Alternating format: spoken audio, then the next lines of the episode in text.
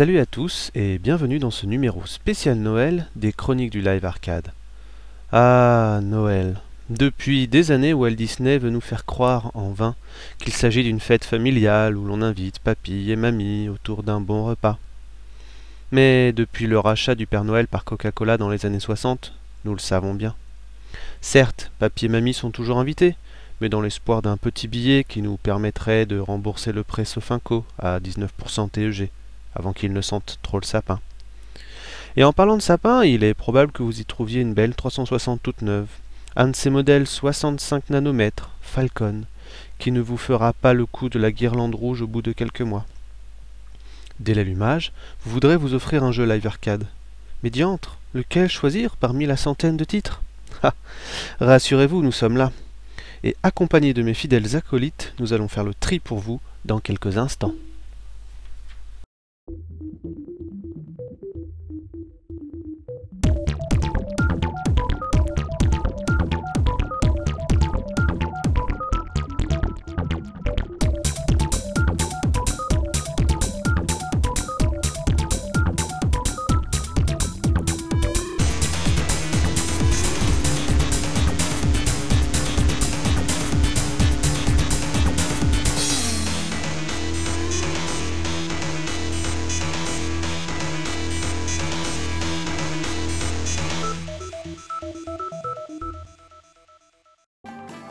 Nous voilà donc en vidéo et en différé sur internet sur le Uno, quoi de plus convivial autour d'une bonne dinde de Noël et de cette fête familiale qu'une petite partie de Uno entre amis accompagnée de chips et de bière?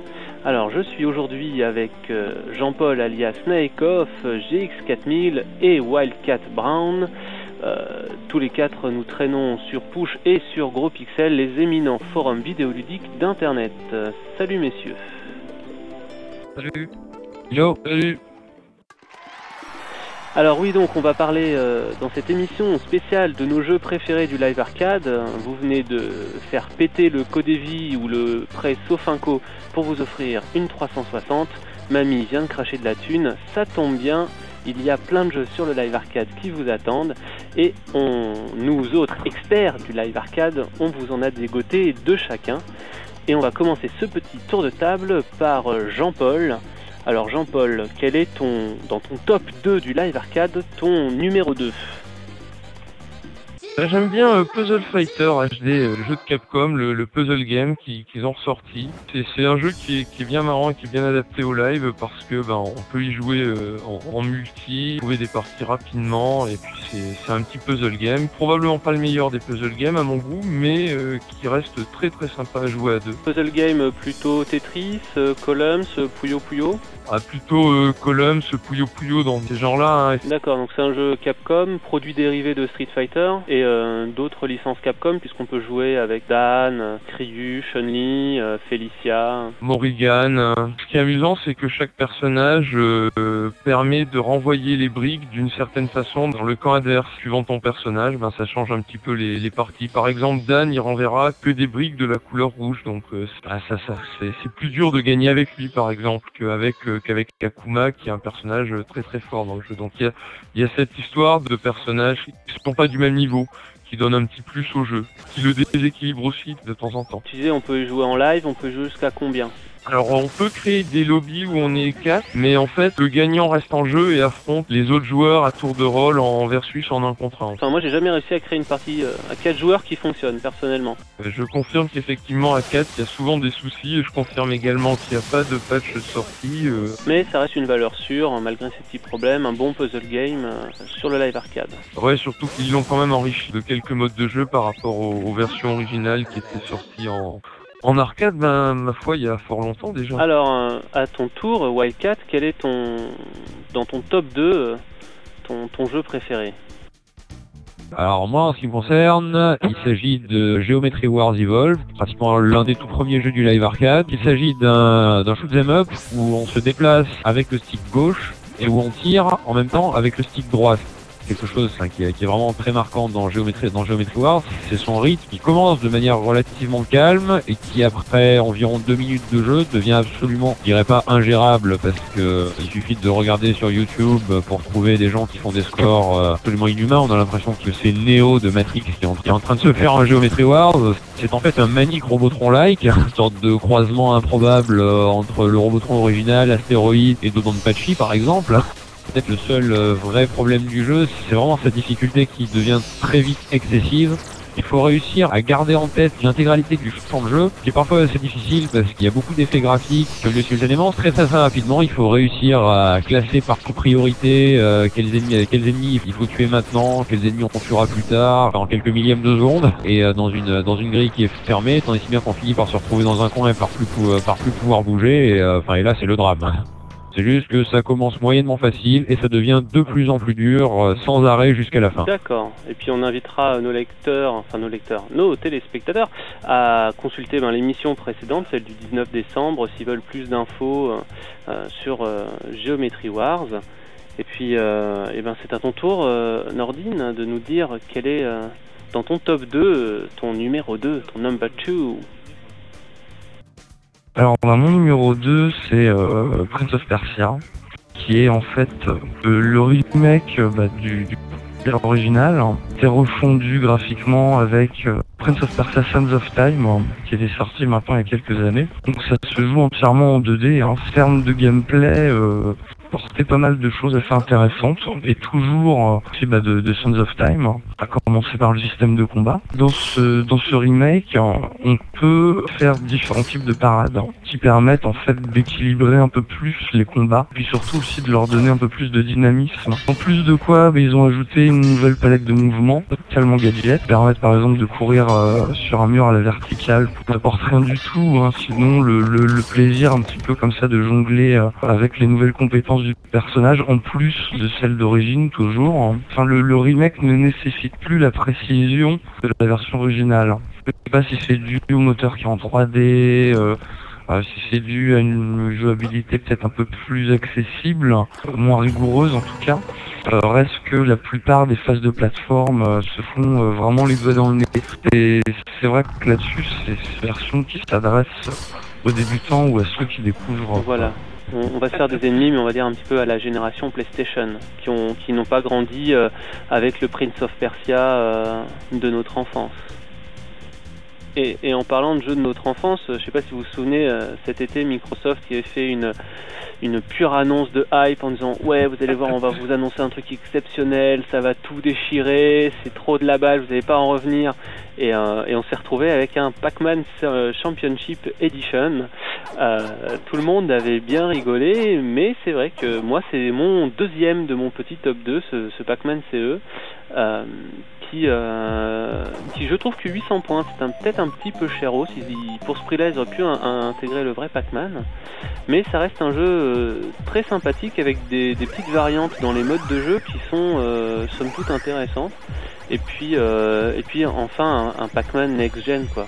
Enfin, en même temps c'est con, c'est con de dire un Pac-Man next-gen parce que c'est vrai qu'il n'y a pas grand-chose, pas grand-chose à faire, mais mais c'est vrai que visuellement, il est très, il, est néon, euh, très sympa. Euh, alors c'est aussi, alors bon, alors là c'est pour bercer les puristes et, les gens de nos générations, c'est le vrai papa de Pac-Man qui a fait Pac-Man CE, waouh super, avant qu'il parte à la retraite, génial, merci papy. Euh, mais ça reste quand même un, jeu très sympa et qui a été malheureusement, même si c'est bien vendu, qui a été un petit peu perçu euh, salement à cause de, la vieille hype que Microsoft avait construit au-dessus, euh, qui a été un petit peu euh, surfaite. Mais en tout cas, j'encourage tout le monde à aller découvrir, au moins télécharger la démo, maintenant qu'on peut les effacer, au moins télécharger la démo de ce petit jeu. C'est vrai que la manière dont Microsoft nous a annoncé ça, ça ressent, enfin, j'annonce, vous allez voir, vous allez pas en revenir. Euh, enfin, on s'attendait presque à, à, ce que, ce que, à ce que Konami nous annonce que Metal Gear Solid 4 devenait une exclusivité ouais, voilà, 360 ça, ou, ou, que Ken Kutaragi en... Donc, du coup, regardez ouais, Pac-Man. Bon, quand on a, quand en plus on avait eu Pac-Man versus sur GameCube il y a, il y a pas si longtemps que ça. ainsi que Pac-Man tout court et Miss Pac-Man euh, sur, euh, sur le live arcade. Ça faisait un peu foutage de Ouais. gueule. C'est clair. Et, euh, et là, ça y est, on en arrive à, à notre, euh, notre grand champion, chacun de l'année, notre jeu live arcade préféré. Ouais Euh, Jean-Paul, que de suspense. Quel est ton jeu préféré de l'année? Ah, le, le choix était difficile, mais au milieu de tous les shoot 'em up au stick droit du live arcade, il y a quand même quelques jeux vraiment originaux et, et intéressants comme Colon de Catane, un vrai jeu de société superbement bien converti sur le, le live arcade. C'est une merveille en jeu de plateau, Colon de Catane, et ben c'est une merveille sur le live. parce que C'est un jeu qui est basé sur le, le commerce et l'échange entre les joueurs et ils ont réussi le tour de force de faire un système qui soit très pratique même quand on joue avec des gens qui ne parlent pas la même langue. Tout est possible et c'est vraiment ça le, gros tour de force de ce jeu parce que c'était pas évident au départ. Bon, à côté de ça, bah, Colon de Catane, c'est la star des jeux de société. Hein, Donc il se joue à 4 en live, il se joue également à, à 3, hein, comme, le, comme le vrai jeu de plateau. Contrairement au jeu de plateau, on peut pas y jouer à 5 sur le live, c'est un petit peu dommage, mais en même temps, c'est vraiment un jeu qui gagne à être joué à 4, hein, parce que à 3, on a un peu trop de place sur le, le plateau de jeu. À 5, euh, le système de construction est un peu différent et à mon avis un peu moins intéressant. Donc c'est vraiment un jeu qui qui est fait pour être joué à 4. Pour les gens qui, qui veulent jouer euh, des petites parties de 5-10 minutes, c'est pas le jeu à conseiller euh, de Catane puisque c'est un jeu où les parties durent euh, trois quarts d'heure quand on va assez vite. Donc voilà, il faut avoir un petit peu de temps quand même. Surtout le live arcade manque de jeux euh, qui, euh, enfin qui, qui permettent de jouer vraiment longtemps comme ça. Il y en a, il y en a pas des masses. C'est plutôt du, euh, du petit, du petit jeu à 5 minutes, euh, Oui, agréable, mais euh, Bah, disons que même le, le- le live arcade manque de jeux de société vraiment de, de ce style-là, hein, puisque à part Carcassonne, euh, c'est le c'est le désert. Hein, euh, dans ce genre-là, on a bien le Uno, mais le Uno, bon, Ouais. c'est C'est bien, quoi. C'est le, c'est le jeu où on peut on peut on peut jouer même quand les deux autres personnes se sont absentées pour aller faire caca ou se faire un sandwich. euh, on appuie sur A, on les force à jouer et voilà quoi. hein, Ça sent le vécu, ça sent le vécu. On ne dénoncera personne. Non, c'est vrai, on on est, on n'est pas comme ça. Euh, Wildcat, ton, ton jeu de l'année pour toi. Alors moi, mon jeu de l'année, c'est une petite merveille qui ne coûte que 400 points et qui s'appelle Jetpack Refueled. Et euh, donc à l'origine, Jetpack Refueled, c'est un remake très très actualisé 20 ans après de l'un des tout premiers jeux de Rare à l'époque où il s'appelait encore Ultimate Play the Game. C'était Jetpack tout court sur euh, sur ZX Spectrum. Ouais, ça ça nous rajeunit pas. C'était les les jeux sur cassette qui mettaient 40 minutes à charger, c'était formidable. Le gameplay de base, c'est quelque chose de, de très très de très très simple. Et euh, on dirige euh, et on dirige un petit bonhomme qui s'appelle Jetman et qui, comme le nom du jeu l'indique, est équipé d'un jetpack. Donc Jetman, c'est un, un petit spationaute qu'à la poisse. Ils retrouvent toujours coincés sur une planète pourrave avec des tonnes de, de créatures agressives, méchantes. Genre il y aurait personne pour l'aider à sortir. Non non, ils veulent tous l'exterminer, c'est Et donc un niveau sur 5, il se retrouve avec une fusée qu'il a dû acheter genre chez Ikea parce qu'elle est en kit. Et une fois qu'on a monté la fusée, faut aller récupérer 5 cellules de carburant pour enfin pouvoir la faire décoller et se casser de ce niveau bourré de créatures hostiles. Bon, malgré tout ça, Jetman, euh, dans son malheur, il a, il a un petit peu de chance, c'est-à-dire que pour se défendre, il a un petit laser et il a quelques mégabombes. Et est-ce que le jeu est, plus facile qu'un Geometry Wars ou est-ce que c'est encore un jeu qui s'adresse à des gens qui ont une, grande habitude de ce genre de jeu? Est-ce qu'il est facilement accessible ou, pas? Oui, il est accessible pour raison simple, c'est que c'est un jeu à tableau. C'est organisé par tranches de 5 tableaux, c'est-à-dire tous les niveaux où Jetman doit réassembler sa fusée, c'est un point de sauvegarde dont on peut reprendre directement euh, à sa partie suivante. Et, ouais, ouais, ouais, c'est sûr. Bah, c'est à ça que servent les, les démos du live arcade d'ailleurs. Hein. C'est le, je pense d'ailleurs le, le gros plus des, euh, des jeux live arcade, c'est euh, justement le fait que par défaut, lorsqu'on les télécharge, on a, on a accès à, à une version finalement pas si limitée que ça, qui permet souvent de, de se faire une assez bonne, euh, une assez bonne idée de, de ce à quoi ressemble le jeu. Tout à fait. Alors, GX, à ton tour de nous parler de ton, de ton top de l'année. Est-ce qu'il sera aussi bien que, que les deux précédents? Euh, Aussi bien. Aussi bien, mais il est même meilleur. Ah, ça me fait plaisir. Ça me fait plaisir quand tu dis ça. En plus, je sens que ça va être un jeu un peu polémique euh, par- pour certains d'entre nous, non? Pour certains, mais qui sont finalement une très petite minorité. Euh, non, plus sérieusement, bah, il s'agit d'Assault Heroes, donc un, euh, le premier jeu de Wanako Games à être sorti sur euh, le Xbox Live Arcade. C'est un shoot 'em up vertical. On déplace le véhicule avec le stick gauche et on tire avec le stick droit. Il y a trois armes de base, donc il y a une mitraillette, un lance-flamme et un lance-missile. Pour faire évoluer jusqu'à trois niveaux euh, pour ramasser petits bonus à droite à gauche. Je peux lancer des petites grenades et puis également utiliser une sorte de super bombe démarre euh, comme ça sur une plage euh, avec, euh, avec, des ennemis qui déboulent de partout. Il n'y a pas vraiment de scénario. Personne ne fait jamais assez attention au, shoot, au scénario de shoot them up. Merde, il y a des gens qui sont payés pour les écrire ces trucs-là. Attendez, déconnez pas. Ça se trouve, Michael Bay est en train de préparer une adaptation cinématographique de ce jeu. Et... Ouais, ouais. Mais ceci dit, le Assault Heroes comporte des petites cinématiques qui font la transition entre chaque niveau, hein, à la fin et au début de chaque niveau. Euh, chaque niveau est sanctionné par un boss absolument énorme, à transformation multiple, euh, qui tire dans tous les sens et qui comporte au moins un gros point rouge qui clignote, histoire qu'on lui tire bien dessus. Et puis voilà, et donc on traverse comme ça les niveaux euh, avec des petites phases de temps à autre à pied. Il y a, il y a des, il y a des genres de forteresses qu'on peut visiter. Donc voilà, c'est un jeu vraiment vraiment sympathique. Je précise euh, que bah, il est jouable en coop, hein, aussi bien euh, sur la même console qu'en live. Hein. Mais c'est toujours sympa quoi d'avoir comme ça quelqu'un euh, pour partager ses souffrances. alors, on va pas on va pas rentrer trop trop dans la polémique, mais euh, alors Jean-Paul, qu'est-ce qui te chagrine toi sur ce jeu ah, Qu'est-ce qui me chagrine bah, C'est un shoot'em up qui se joue euh, au stick droit, un shoot'em up vertical en 3D qui plus est. Euh, bref, tout tout ce qui il y a beaucoup, beaucoup, de choses qui ne me plaisent pas là-dedans. Non, mais la jouabilité au stick droit, euh, non, je, non, non, je comprends pas pour un jeu de ce genre-là. Euh, non, non, vaut mieux, vaut mieux retourner jouer à un bon vieux Swive plutôt qu'à qu'à Salty Rose. Mais en tout cas, euh, Jean-Paul, une nouvelle merveilleuse pour toi, c'est que mon jeu de l'année se joue au bouton uniquement. Ah.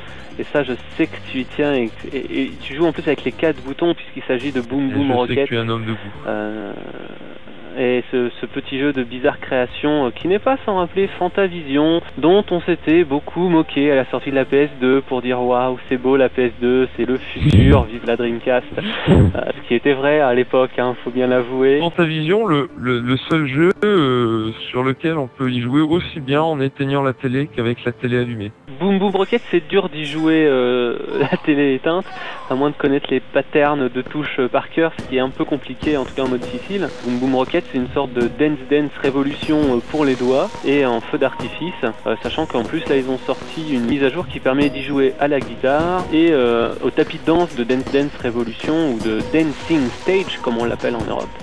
Et donc voilà, il suffit de faire éclater les feux d'artifice quand ils arrivent sur la ligne en rythme avec la musique qui est de la musique classique entièrement remixée euh, par, euh, j'ai oublié le nom du compositeur, mais c'est celui qui avait fait la BO de Batman Begins. Voilà, d'habitude je me souviens toujours de son nom, mais là pour l'enregistrement je l'oublie, c'est normal.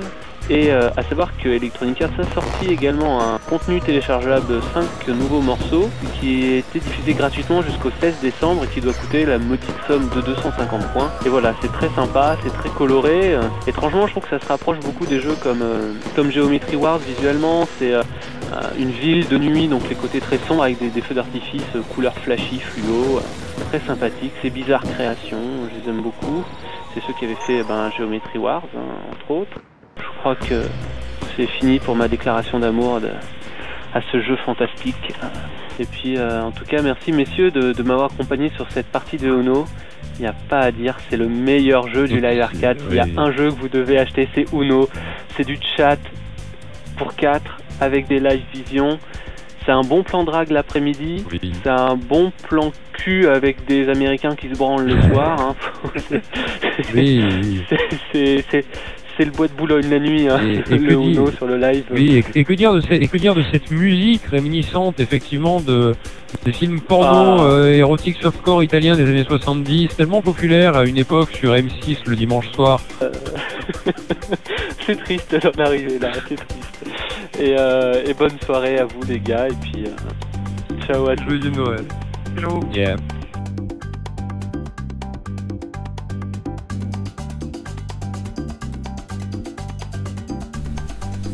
Voilà, c'est donc la fin de cette émission. Merci de nous avoir suivis jusqu'au bout. Et qui dit Noël dit cadeau bien évidemment.